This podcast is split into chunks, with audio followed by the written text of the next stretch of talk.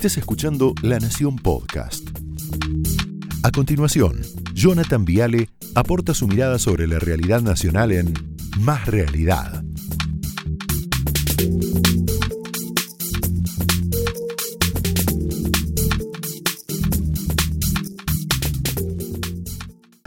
Por estos días se nota una especie de operativo resurrección que estamos viendo. Algunos le dicen Operación Juan 23. Esto va en línea con lo que decía hoy Pablo Rossi, ¿no? La idea, qué sé yo, para algunos un poquito ingenua, a nuestro parecer también, de que Juan Mansur es como una especie de salvador del gobierno. Porque yo veía, no sé, la voz del interior, por ejemplo, ¿no? La apuesta y los riesgos de Mansur, el menemcito del gobierno nacional. Para, hermano. Perfil, Mansur, el tucumano simpático que se muestra hiperactivo en la gestión y la política. Infobae, Mansur alteró el ritmo de la Casa Rosada, estilo madrugador, chat hiperactivo, agenda cargada. Eh, ¿Pero quién es? ¿Quién es este tipo? Eh, ámbito, Mansur copa la escena con hiperactividad y más anuncios. ¿Pero qué es? Churchill no nos dimos cuenta, Mansur, impresionante. TN, el nuevo gabinete, Mansur hace madrugar a los ministros, Alberto evita la autocrítica. Yo creo, muy humildemente, que nos estamos comiendo la mague con este hombre. Porque por más temprano que se levante, yo no sé si se levanta a las 5, a las 6, a las 7, después duerme la siesta, Mansur sigue siendo Mansur.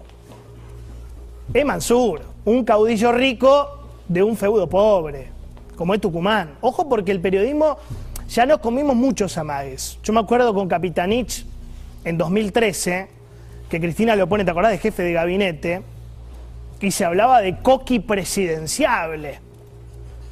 Y después Capitanich, ¿sabe cómo terminó? Candidato a concejal de resistencia terminó. Por eso digo, tengamos cuidado con las operaciones, con las cortinas de humo, con las distracciones, con los inventos, con los Frankenstein. Juan Mansur, antes de ser el Mesías, tiene que explicar algunas cosas, ¿no? Algunas cosas muy serias. Primera pregunta, si lo tuvieran frente a Mansur. Pasa que no da notas, ¿no? Bueno, sí, da, da notas a... ¿Dónde está Luis Espinosa? Yo le preguntaría. ¿Dónde está Espinosa? Porque todavía no explicaron cómo la policía tucumana asesinó a Espinosa en medio de la cuarentena y luego arrojaron su cuerpo, lo descartaron en Catamarca, ¿no? Mansur, ¿dónde está Espinosa? Segunda pregunta para Mansur. Yo le diría, ¿por qué ocultaron la desnutrición y la mortalidad infantil en Tucumán, Juan? Yo me acuerdo del 2009, Alperovich gobernador, Mansur ministro de salud, cuatro de cada diez chicos padecían malnutrición, imagínate ahora, pero el gobierno lo tapaba. Estamos hablando de la provincia de Barbarita, ¿te acordás de Barbarita? Esa nena que lloraba porque tenía hambre. ¿Te acordás de esto? Mira.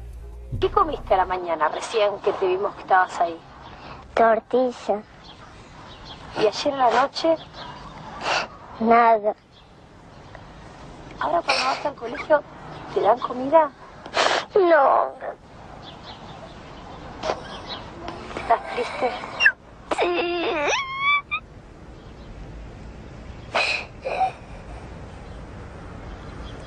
¿Por qué? ¿Qué, qué pensás? Contame. Contame con tus palabritas. Ay, no hemos comido nada. No teníamos plata. ¿Cuántos años tenés? Ocho. Fuerte, ¿no? Muy fuerte, ¿no, Mansur? Barbarita ya en 2002 resumía el desastre que era Tucumán, ahora está mucho peor. Mucho peor. Mucho, por una provincia que tiene 43% de pobreza, más, 43 y medio. Una provincia, Mansur, donde el 90% de su población, Alperovich, gana menos de 50 mil pesos por mes. Dios mío, qué desastre. Tercera pregunta para Mansur, El Salvador. ¿Cómo le dicen? El Menemcito. Menemcito. ¿Cuál es su vínculo real, Juan, con Hugo Sigman?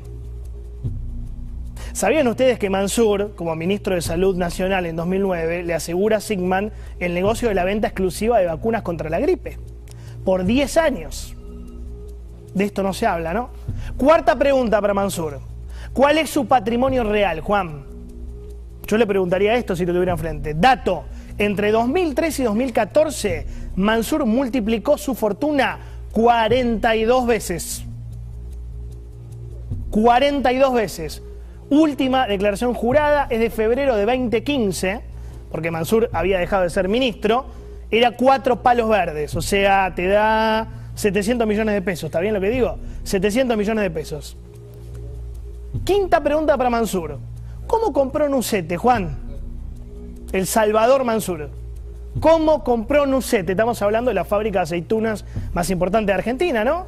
Yo me acuerdo cuando José Nucete le da una nota a, a La Nación, al diario, año 2012, ahí lo tenés, perfecto.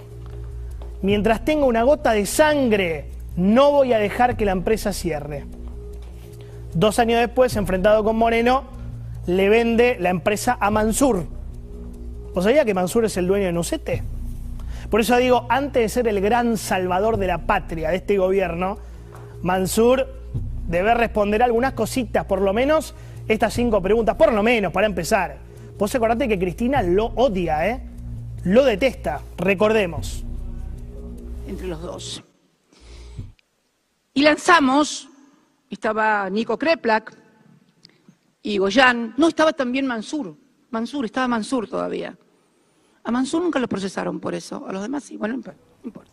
Uf, dardo venenoso. No seamos ingenuos, ¿no? Porque Cristina es muy rencorosa, nunca olvida, nunca, jamás dejaría que Mansur le dispute poder. Mansur, jamás dejaría que Mansur gane protagonismo rumbo al 2023. Cristina detesta a toda esa casta del PJ, a Gioja, a Uñaca, a Jalil, a Quintela, Bedra Herrera, la CGT, los varones. Eso no quiere decir que no los use después. Porque el kirchnerismo los está usando, está usando como fusible a este hombre, a Mansur. Estamos objetivamente, es el peor momento del gobierno. Peor momento, crisis económica, crisis sanitaria, crisis social, derrota electoral y fractura de la coalición de gobierno. ¿Qué hicieron? Señor feudal, transición, transición. Entonces, ¿qué va a pasar en noviembre? Si vuelven a perder, como todo indica, más renuncia, más rotación, más crisis, a no confundirse. El único proyecto político de Cristina para Cristina es el poder para ella y para su hijo, nada más, no es Mansur. No es Mansur. No caigamos en la trampa de vuelta. Cristina piensa el poder de manera dinástica.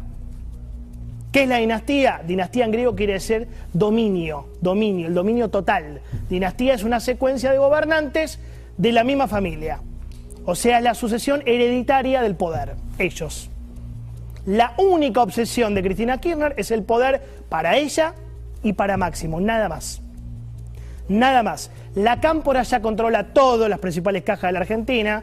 Ahí lo tenés, Ministerio del Interior, ANSES, PAMI, IPF, aerolíneas. Le faltan algunas cosas, ¿no? Desarrollo social, Juanchi y Zabaleta van por vos. Le falta producción, Culfas van por vos. Banco Central, PESE van por vos. La pauta de los medios, Pepe Albistur van por vos, Pepe. Lo sabés, ¿no? Te van a pedir la renuncia.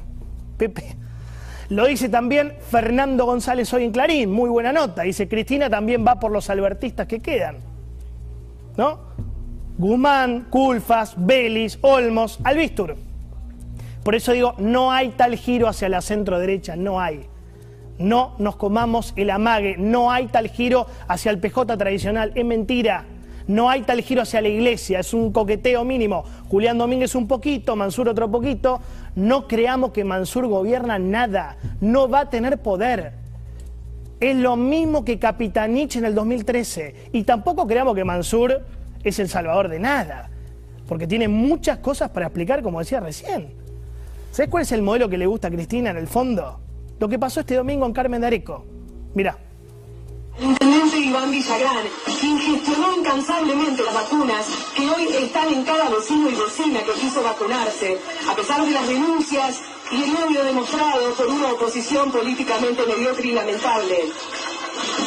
Tremendo. Te lo pongo en contexto para que se entienda. Acto oficial por el 209 aniversario de la Fundación de Carmen de Areco, ¿sí?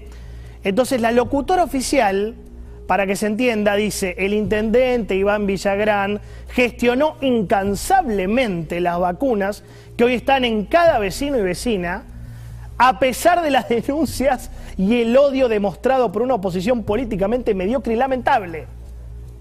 Estás loco estos tipos, hasta la locutora te baja línea. Adivinen dónde milita el intendente, ese muchacho eh, Villagrán. Muy bien. Villagrán milita en la Cámpora. Había un delegado de Cristina y de Kisilov en ese acto. ¿Lo querés ver? Mirá.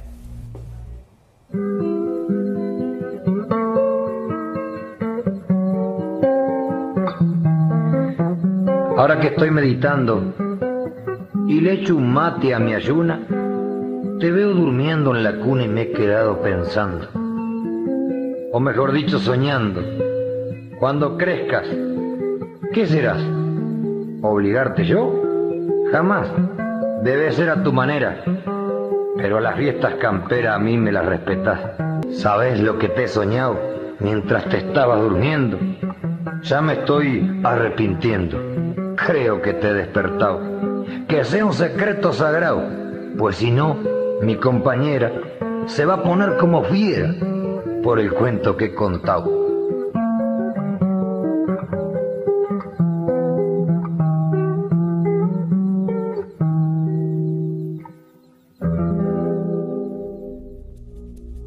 Dios mío, esto lo pagamos nosotros, ¿no? ¿Viste que Bernie es de todo menos ministro de Seguridad? Es karateca, buzo táctico, militar, médico cirujano, abogado, alpinista, paracaidista, gaucho, mediático, todo menos ministro de Seguridad de la provincia. Es impresionante. Me acuerdo que el otro día se enojó porque le dijimos Enrique Macaya a Bernie, ¿no? Porque, claro, es como un comentarista de la realidad permanente. Como sea, lo que le gusta a Cristina no es Mansur, no es Aníbal, no es Moyano, no es Insaurralde, no es el PJ, no se confundan. Lo que está pensando la jefa es camporizar a full. Camporizar a full.